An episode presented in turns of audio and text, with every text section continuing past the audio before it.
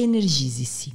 Olá, eu sou Flora Vitória e trouxe boas notícias para você em mais uma edição do Positivamente. Hoje, além das boas notícias, dos atos de bondade e das dicas culturais, no bloco Descomplique, onde eu falo sobre aplicações práticas da psicologia positiva, eu preparei um conteúdo muito especial sobre como melhorar e fortalecer os relacionamentos dos casais e, consequentemente, melhorar os relacionamentos da família. Então, fique comigo e confira.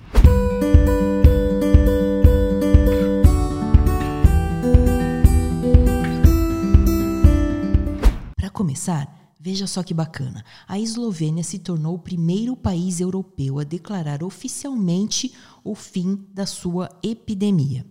Mas é claro que algumas medidas preventivas continuam em vigor para evitar a volta das contaminações. Entre elas estão a proibição de reuniões públicas, o uso de máscaras e regras de distanciamento social. Outra boa notícia é a seguinte: se tudo der certo, é possível que algumas vacinas já sejam lançadas no fim deste ano ou ao longo de 2021. Institutos de pesquisa, indústrias farmacêuticas e dezenas de milhares de cientistas aceitaram o desafio de tentar lançar o quanto antes uma vacina contra a Covid-19. Trata-se de uma velocidade impressionante. Considere o seguinte: Desde a década de 80, a humanidade se esforça para criar a imunização contra o HIV. Já para a dengue, pesquisas de vacinas começaram em 1950. Só para você ter uma ideia, tipicamente leva-se uma década ou mais para se lançar uma vacina. Para tanto, cerca de 80 grupos em todo o mundo estão nessa empreitada, e alguns já entraram na fase chamada de ensaios clínicos.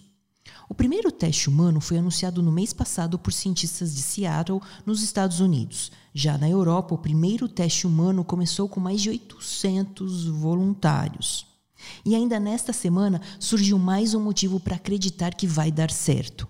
A empresa Moderna anunciou que obteve resultados positivos preliminares na fase inicial de ensaios clínicos de sua vacina contra o novo coronavírus. Vamos torcer. Tendo vontade, existe bondade. Mesmo em tempos de pandemia, podemos olhar para as situações positivas que ocorrem no Brasil e no mundo. Por isso, toda semana eu trago casos de solidariedade e cenas adoráveis, para seguirmos mais fortes sem perder a delicadeza. Hoje eu separei dois exemplos inspiradores. No Rio Grande do Sul, uma criança doou o dinheiro do seu cofrinho para um hospital e em São Paulo, uma campanha incentiva o envio de cartas a idosos em abrigos. Calma, porque eu vou explicar os detalhes de cada uma dessas histórias. Um menino que vive na pequena Arroio do Meio, no Rio Grande do Sul, decidiu abrir o seu cofrinho e entregar todas as suas economias para um hospital da cidade. Em entrevista à TV local, Matias Crane, de apenas 10 anos, justificou sua atitude de forma direta e muito singela. Olha só o que ele disse. Eu ganhei dos meus dindos. Aí eu vi que o hospital estava precisando. E se eu estiver com coronavírus, eu vou para lá, né? Bom, os 337 reais doados pelo garoto agora serão usados para compra de equipamentos de proteção individual. Esse ato tão bonito certamente é reflexo de como a família dele está lidando com essa situação. E você? Como você está lidando com a sua? Não é à toa, a Unicef indica que os pais falem com suas crianças sobre o novo coronavírus. Segundo o órgão das Nações Unidas, é essencial ter uma conversa aberta e cuidadosa com as crianças. Isso pode ajudá-las a entender, lidar e até dar uma contribuição positiva para os outros, justamente o que fez o pequeno Matias por total livre e espontânea vontade. Agora vamos ao segundo ato de bondade que eu separei. Na verdade, é um convite para você praticar. E bastam apenas alguns minutos e algumas palavras para você tornar o dia de alguém melhor, certo? Isso é o que está por trás da campanha Um Gesto de Carinho para Ninguém Ficar Sozinho. Trata-se de uma parceria entre a Secretaria de Desenvolvimento Social do Estado e o Ministério Público de São Paulo. A ideia é mandar cartinhas por e-mail a idosos que vivem em mais de 500 abrigos paulistas. Afinal, mensagens de conforto e acolhimento àqueles que tendem a se sentir ainda mais solitários durante a quarentena são sempre bem-vindas. E a minha dica é você também estender essa ideia a quem está ao seu redor. Que tal enviar uma mensagem para os seus amigos e familiares? Mande um texto ou, se preferir, faça uma chamada de vídeo. Escreva palavras positivas, telefone para alguém que você ama e fale coisas boas. Se a pessoa estiver em isolamento social junto contigo, você pode dizer pessoalmente, compartilhando sua emoção com ela, olho no olho. Tudo isso dá a percepção que a sua vida está funcionando, e isso faz muito bem não só a você, mas também a todos aqueles que receberam as suas palavras. As palavras têm poder, utilize-as sabiamente. Descomplique. Neste isolamento social, casais que moram juntos têm sofrido alterações na rotina.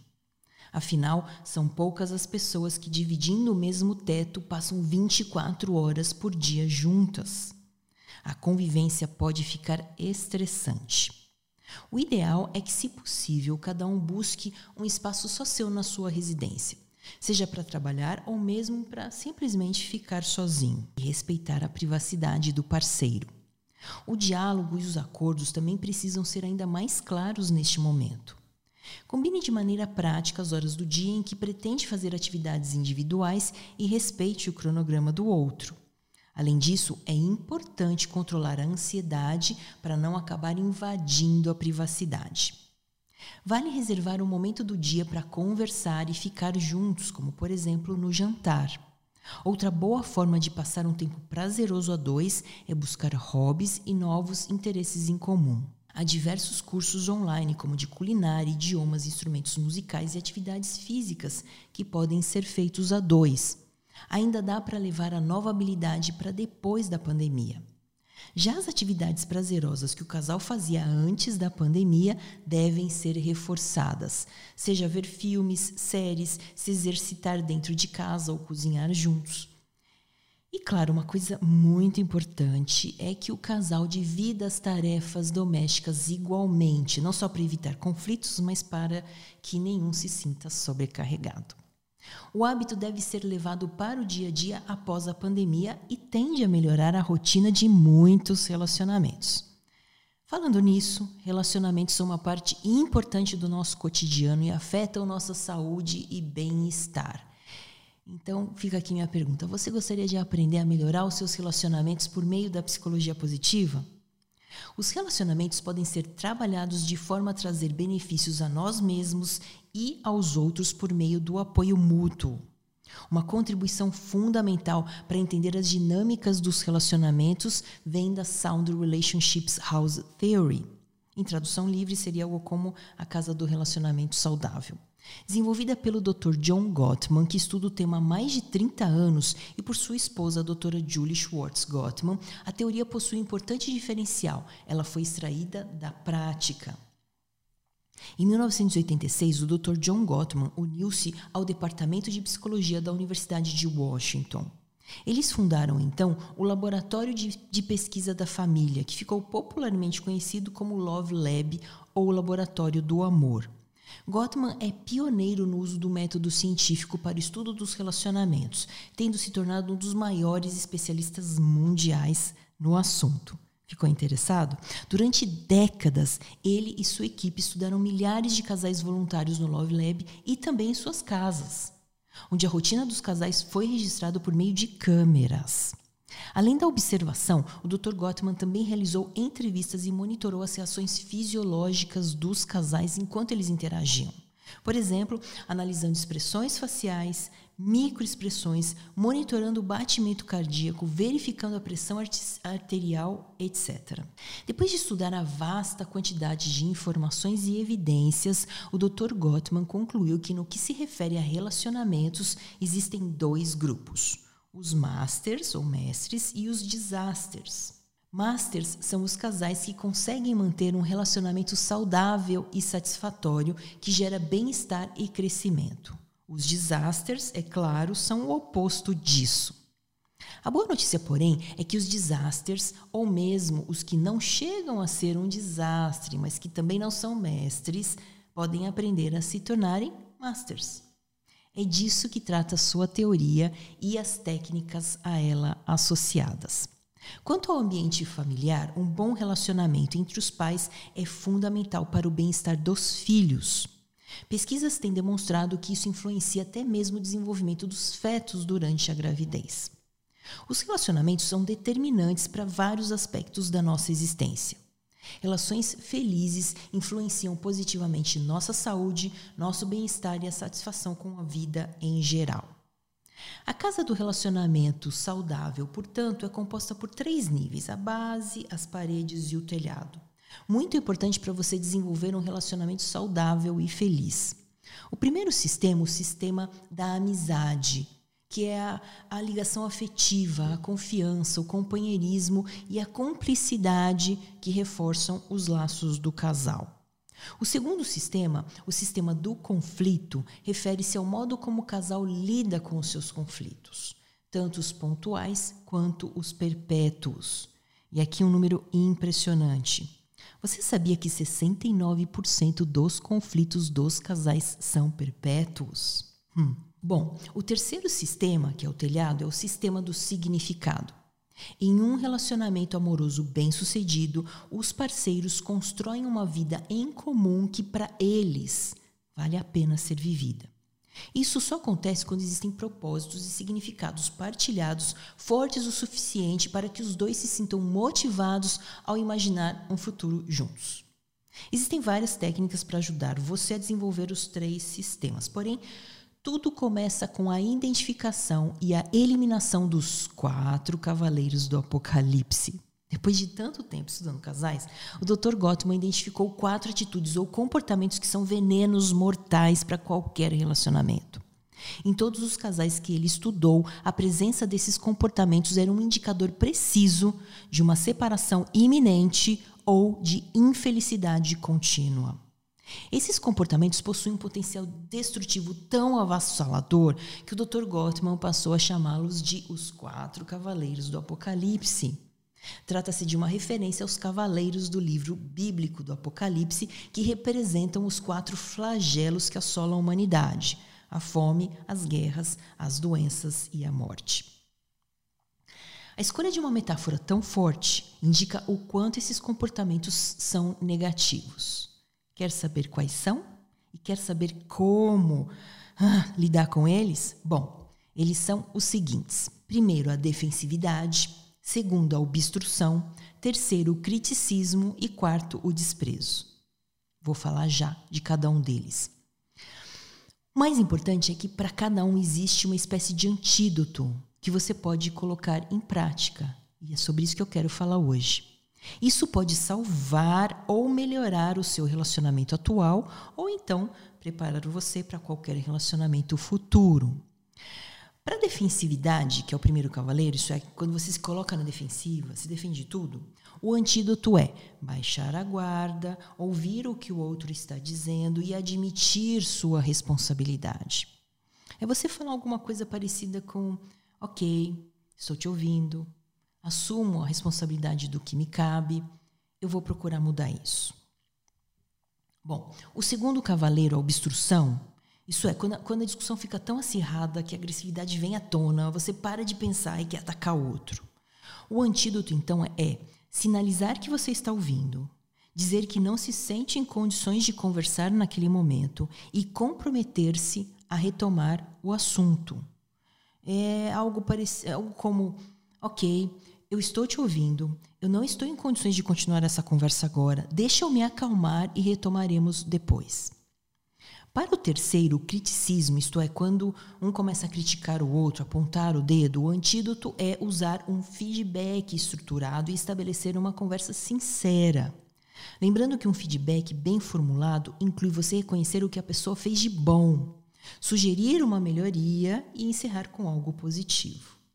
E para o último cavaleiro, o desprezo mais tóxico de todos, quando um despreza ou menospreza o outro, principalmente em público, o antídoto é buscar apreciar e valorizar o companheiro ou a companheira consistentemente. Bom, eu basicamente resumi um curso aqui de como você lidar com os principais comportamentos que podem destruir um relacionamento e os antídotos para salvar e fortalecer relacionamentos saudáveis. Espero de verdade ter contribuído. Aproveite esses ensinamentos e coloque em prática no seu relacionamento para a convivência na quarentena se tornar melhor. Alimentando a mente. Sem a música, a vida seria um erro. Você já ouviu essa frase? Ela é do filósofo alemão Friedrich Nietzsche. Mas será que de fato há algum benefício em ouvir a música? Claro que sim, e a ciência nos ajuda a entender isso. Escutar música reduz os níveis de cortisol, o hormônio do estresse. Agora pense nisso. Pesquisadores estimam que o estresse é responsável por 60% das doenças que adquirimos. 60%. Outros estudos mostram que ouvir música ajuda a reduzir a dor, até mesmo em pacientes que estão sob cuidados intensivos. Uma boa dica para você que gosta de MPB é conferir a playlist montada por Gilberto Gil no Spotify. Em Casa Juntos, Gilberto Gil reúne as 26 músicas que ele mais ouve enquanto está em casa. Eu já conferi e adorei. Uma delas é Andar com Fé, canção que resume esse momento em que precisamos ter tanta garra e pensar positivamente para construir o futuro. Andar com fé, eu vou, que a fé não costuma falhar. Já que nesse episódio do Positivamente eu falei sobre relacionamentos, aproveite a ideia do cantor baiano e monte a sua própria playlist ao lado dos seus familiares. É uma ideia muito bacana. Será um momento muito bom para experimentar emoções positivas e colocar em ação forças de caráter, como a apreciação à beleza e à excelência. Cultural para quem curte obras de arte. A plataforma de artistas emergentes Young Space está apresentando uma seleção online de 24 artistas de todo o mundo em um programa intitulado Keep for Old Memoirs. De acordo com um dos idealizadores, todos os artistas abordam de alguma forma o acúmulo da história, memória e mitologia e visam refletir como o tempo em que estamos é histórico. E essa exposição também é o início do Young Space Views, uma plataforma que servirá como uma galeria online. Bom, ficou interessado? Ficou interessada? Veja mais informações no perfil deles no Instagram. Obrigada pela sua companhia até aqui e nos vemos no próximo episódio.